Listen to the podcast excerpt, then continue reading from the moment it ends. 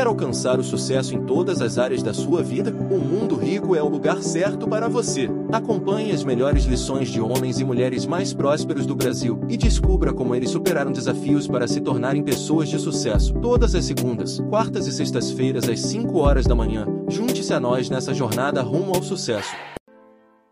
Sabe uma coisa que eu acho interessante sobre ficar rico? Eu acho que quem fica rico é a casa. A casa sempre vence. O jogador, ele sempre perde. O jogador sempre se dá mal. Ou melhor, poucas vezes o jogador ganha. Eu tô lembrando de uma história que a gente passou ano passado, se eu não me engano. A GameStop é uma empresa que eu pô, sempre fui super fã, sou nerd pra caramba. E ela tava indo muito mal das pernas. Então você entrava nas lojas da GameStop e ela tava sempre vazia, sem nada, não tinha jogo e tava ah, tudo caindo, vendendo cada vez menos, menos cliente. As ações começaram a cair. Só que dá pra você ganhar dinheiro apostando que algo vai subir ou apostando que algo vai cair. Só que qual que é a lógica? Se você aposta que algo vai subir, se você paga 10 reais e isso daqui vira zero, você perdeu quanto? É. Perdeu 10 reais? Se você aposta que isso aqui vai cair e 10 reais sobe pra 100, você É. perdeu mais do que você tinha. Você perdeu 90 e você apostou 10. Então no mercado financeiro é muito comum você fazer operações vendidas. E aí tinha um monte de investidores gigantescos nos Estados Unidos. E olha que interessante. E eles começaram a apostar que a GameStop ia quebrar. Começaram a entrar vendidos lá na ação e tudo mais. E aí era muito óbvio que isso ia acontecer. Os números estavam horríveis, o mercado tá mudando. E aí juntou uma galera num fórum e os caras começaram a falar: Meu, olha quanta gente tá vendida nesse negócio. Vamos começar a comprar? Ah, vamos. Aí o pessoal começou a comprar, tipo 2 dólares assim. Começou a comprar, subiu 3 dólares, 4 dólares, 5 dólares. Cara, você vai de 2 para 4 dólares. Se você apostou 2, cara, você já perdeu muito se virou 4. Aí 4 dólares, 5 dólares, 6 dólares, aí o pessoal começou a se juntar no fórum. Galera, vamos comprar todo mundo e tal. Aí com 7 dólares, 8 dólares, 9 dólares, 10 dólares,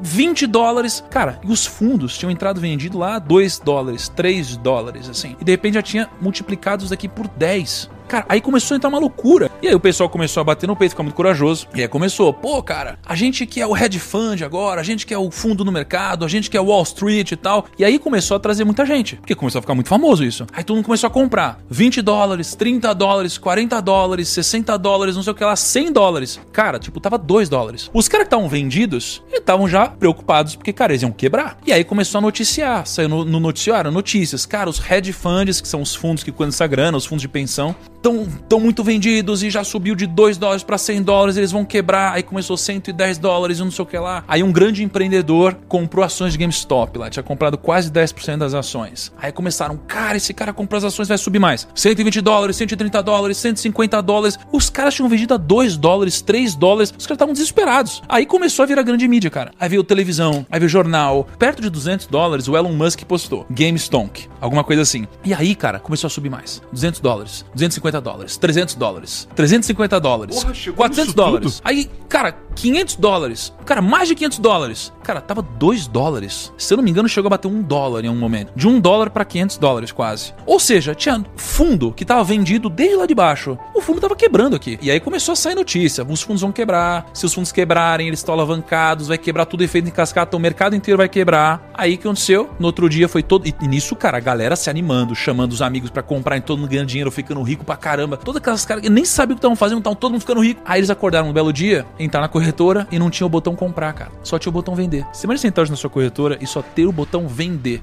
Você fala, quê? Não tem botão comprar? E aí começou um pânico. Caraca, o que, que tá acontecendo? O que estão fazendo com a gente? A corretora tá nos enganando e tal. Aí as ações caíram pra, tipo, 100 dólares, assim. 80%, talvez, 70%. E aí nisso, cara, um monte de gente tinha comprado lá, cara, a 500 dólares e tudo mais, e perdeu grana. E os fundos que estavam vendidos desde 2 dólares, 3 dólares, estavam quebrando. Então teve muito fundo, cara, ali quase quebrando, né? Tinha analista indo pro saco. E foi um sacode do mercado financeiro. Aí descobriu-se que quem fazia parte de algumas operações era um grupo que era dono de quem estava vendido. Então fala, pô, então os caras estão vendidos. E aí eles bloquearam a gente de comprar. Meu, os caras estão bolando um rolo aqui no mercado. E aí começou uma teoria da conspiração muito louca. Qual que é a conclusão disso pra mim. Por que, que eu contei essa história? Tava os caras no fórum falando: "Vai, esses- vamos quebrar esses caras, vamos destruir esses fundos. A gente quer Wall Street, a gente quer o mercado financeiro e tal. Mas de quem era o dinheiro que tava dentro desses fundos, cara? O dinheiro que tava sendo gerido por esses grandes fundos era o dinheiro que eram os fundos de pensão dos professores, dos caras que trabalham, dos trabalhadores. Eram os fundos de pensão dos caras que estavam querendo que eles quebrassem. Se tem um plot twist aqui, que no final das contas tá todo mundo querendo quebrar e ferrar o outro, e no final das contas era o próprio dinheiro deles, da família e dos fundos de pensão que tava lá. Ou seja, não dá pra gente querer jogar um jogo com regra diferente, velho. Não dá pra gente querer jogar um jogo de gente grande, porque a regra é diferente, a informação é diferente, o acesso é diferente, o conhecimento é diferente. Então por isso que eu digo, cara, a casa sempre ganha.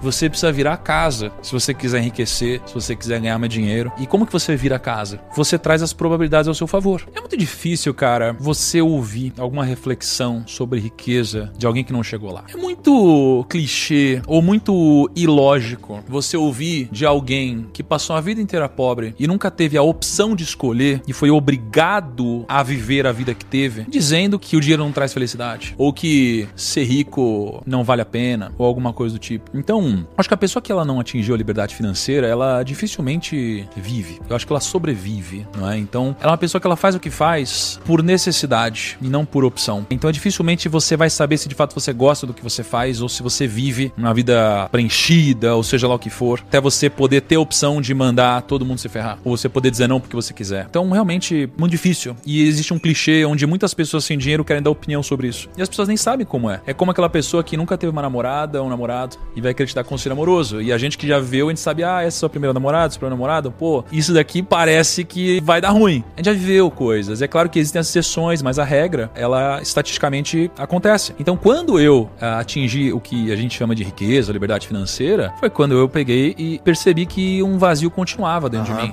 Mas veja, mas se eu pudesse escolher, eu preferia ter esse vazio rico do que não ter esse vazio achando que queria preencher tendo dinheiro. Você tem uma base da pirâmide onde, se você não consegue se sentir seguro ou se alimentar, muito difícil você pensar em outras coisas, né, cara? Assim, ah, propósito, etc tal. Numa hora que você já sente segurança, você consegue se alimentar, você tem uma casa para dormir, etc. Cara, você começa a pensar em outras coisas. Então, muitas vezes, você começa a pensar em você. Você fala, caraca, eu quero ficar rico. Por quê? Porque você acha que tem que provar alguma coisa, geralmente, pros outros. Você vive numa sociedade, né? Então, a gente se mede o tempo todo. A gente se compara o tempo todo. No momento que isso acontece e você percebe que agora você não deve mais nada para ninguém, você fala, cara, e agora? Agora eu já tenho isso, eu tenho a segurança, tá? qual que é o próximo passo? Então, você chegou onde você queria. E às vezes você sente dificuldade em descobrir qual é o próximo objetivo. E por isso que às vezes esse papo, ele parece não fazer sentido para aquelas pessoas que ainda estão querendo chegar lá. Mas o que eu posso dizer é que quando você chega lá financeiramente, né, você vai começar a se questionar o que que esse negócio você tá sentindo aí dentro. E aí você vai criar várias hipóteses do que é isso. Por exemplo, eu tenho muitos amigos bilionários e que depois de ficar bilionário, eles buscaram a fama, porque o que eles acharam que ia preencher a vida deles depois do dinheiro em excesso seria a fama e o poder. E a gente começa a buscar isso muitas vezes. Então aí você vê um movimento de bilionários querendo ficar muito famosos, mas por que eles não precisariam ficar muito famosos? E não é pelo impacto que eles querem gerar. Muitas vezes é um discurso vazio dizer que é pelo propósito que você quer que seja ampliado e geralmente não é. E aí você chega lá, você ficou famoso, você tem dinheiro, todo mundo te respeita e agora? Então, cara, eu acho que você sempre vai procurando qual é o próximo passo. E a única coisa que me fez sentir completo de verdade, não é que eu não tivesse próximos passos mais completo, né? Foi Deus, de fato, né? Então, nada me preencheu mais do que isso. E eu acho que nada aparentemente vai preencher alguém tanto quanto quanto Então tu procurou isso, por um tempo, né? Porque você tá falando que tudo isso, toda essa transformação na tua vida é recente, tem uns dois anos, né? É, mas eu não sabia que eu tava procurando isso. Eu sempre tive procurando alguma coisa na, na minha vida, mas eu nunca poderia acreditar que era isso que eu tava buscando. Eu achei que tava buscando outra coisa. Eu achei que tava buscando aceitação, dinheiro, fama, riqueza, etc. E de repente era isso. Eu falei, ah, era por isso. Mas na época eu também não tive um mentor, sabe? Eu não tive um, um cara que sentava comigo e me explicava. Os meus mentores eram os livros. Então o que mudou a minha vida com certeza foi ler, mesmo não gostando de ler. Porque para pra pensar, ler é colocar as probabilidades ao seu favor, cara. Fala alguém que você admira. Silvio Santos, Elon Musk, Todos eles têm livros. todos os caras que eu admiro têm livro. Tem livro, né? Beleza. E aí, cara, o cara ele viveu uma vida inteira e ele registrou os maiores aprendizados que ele teve no livro dele. É sobre isso o livro. É sobre uma mensagem, é sobre o que ele aprendeu, é sobre o legado. Um legado que ele vai deixar no outro, diferente de uma herança que ele deixa pro filho. Então ele registrou todos os aprendizados dele no livro. E aí a gente vai viver uma vida tomando porrada todo dia para aprender o que esse cara já aprendeu no final da vida dele, tendo tido o sucesso que ele aprendeu, que o sucesso que ele teve. Não, eu vou ler livro. Ler livro vai trazer probabilidade a seu favor. Então se você ler a história do Elon Musk, ler a história do Silvio Santos, você ler a história de seja lá qual for o empreendedor, você vai aprender o que ele demorou uma vida inteira para aprender. Então você vai reduzir a possibilidade de errar onde ele já errou, não é? Então, eu conheci Deus por causa de um livro. Eu descobri o que era equity através de um livro. Putz, aprendi que existia o significado de um propósito através de um livro.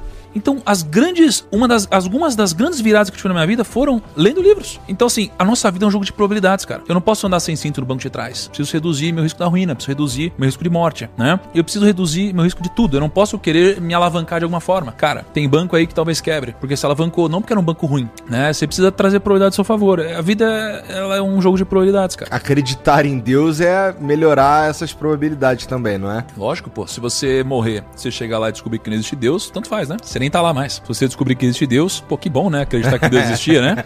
É uma probabilidade. E é até lógico e racional, talvez, acreditar que algo maior pelo menos exista. Eu acredito que Deus existe.